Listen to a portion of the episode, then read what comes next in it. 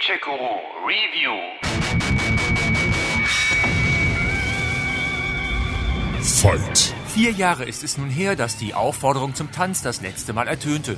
Anders als sein Vorgänger war Teil 10 weder auf dem Index gelandet noch beschlagnahmt worden, sondern wurde von der Bundesprüfstelle lässig ungeschnitten durchgewunken. Kann nicht sein. Doch, doch, so war es. Und auch Mortal Kombat 11 erscheint bei uns ungeschnitten, unzensiert und sogar deutsch synchronisiert. Ein Fakt, der sich bei früheren Versionen wegen der knallharten BPJM kaum gelohnt hatte. Komisch, nicht? Dabei setzt Teil 11 nicht nur beim Umfang, sondern auch beim Thema Brutalität gegenüber seinem Vorgänger noch einen drauf und kultiviert so sein Markenzeichen, die komplett irre und völlig überzogene Gewaltdarstellung. Aber Mortal Kombat ist und kann viel mehr als das. Da wäre zum Beispiel, Trommelwirbel, Herr Kapellmeister,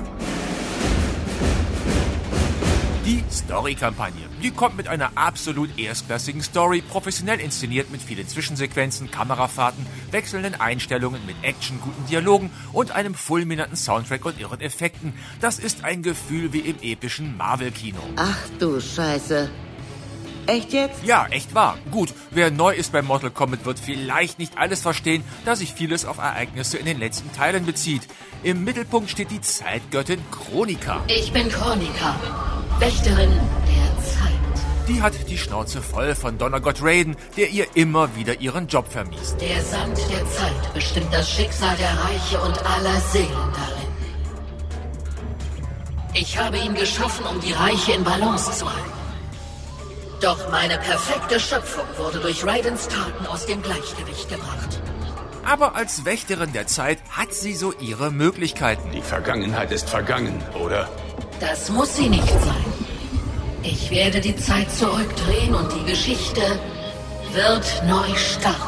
Ein toller Kniff, denn so tauchen in der rund sechsstündigen Kampagne dann auch längst verstorbene oder verschwundene Figuren aus älteren Folgen wieder auf oder sind alte wieder jung und so weiter. Ein herrliches Durcheinander, wenn Akteure aus der Vergangenheit auf die der Gegenwart treffen. Verflucht nochmal, ich dreh durch. Kann mir jemand irgendwer erklären, was zum Teufel hier vor sich geht? Um die Verwirrung in Grenzen zu halten, hat man dieses Mal auf Rückblenden und Quicktime-Events verzichtet. Unterbrochen wird die Story-Kampagne nur von rund 50 Kämpfen mit wechselnden Protagonisten. Für Anfänger eine schöne Gelegenheit, sich mit den Eigenarten der verschiedenen Fighter vertraut zu machen. Fight! Womit wir endlich bei den Kämpfen wären. Da hat man ein wenig Tempo rausgenommen und die Sprints auch gestrichen, sodass ihr euch noch mehr auf das Abfeuern der Kombos konzentrieren könnt.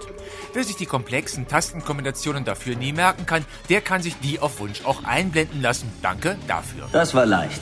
Aus dem vormals einem Energiebalken sind nun deren zwei geworden. Die Offensivleiste ist für Angriffe zuständig, die Defensivleiste hilft, wenn ihr zu Boden geht.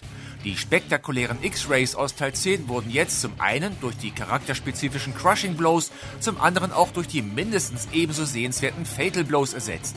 Letztere könnt ihr starten, wenn ihr nur noch 30% Lebensenergie habt. Mehr als einer pro Runde ist aber nicht drin.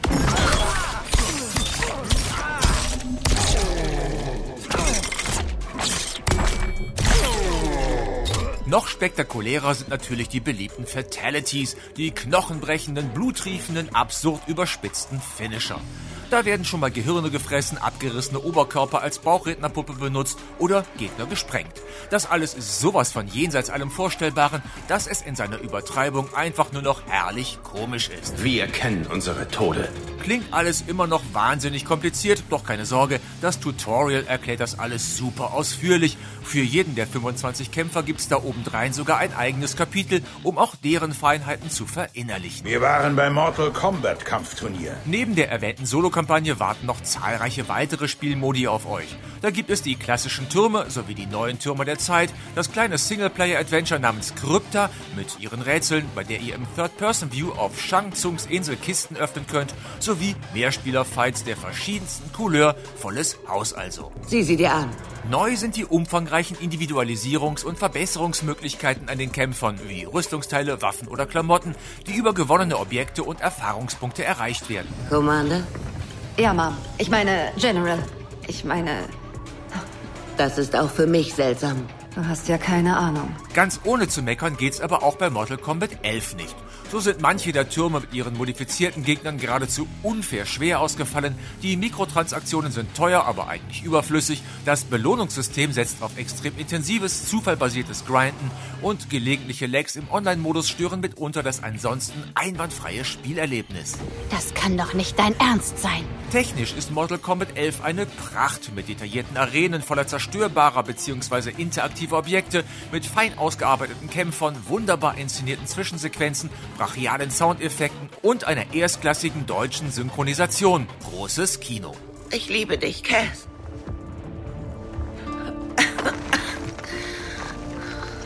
Gib deinem Dad einen Kuss von mir. Mortal Kombat ist ein fantastisches Umfangmonster mit einem gut spielbaren Kampfsystem, bei dem sowohl Anfänger als auch Profis auf ihre Kosten kommen, einer fantastisch inszenierten Kampagne, spaßigen Fatalities und exzellenter Technik. Es ist trotz einiger Ungereimtheiten und kleinen Ärgernissen das bisher beste Mortal Kombat. Nun, heißt es leb wohl. Nur ein Lebwohl auf Zeit. Gamecheck Guru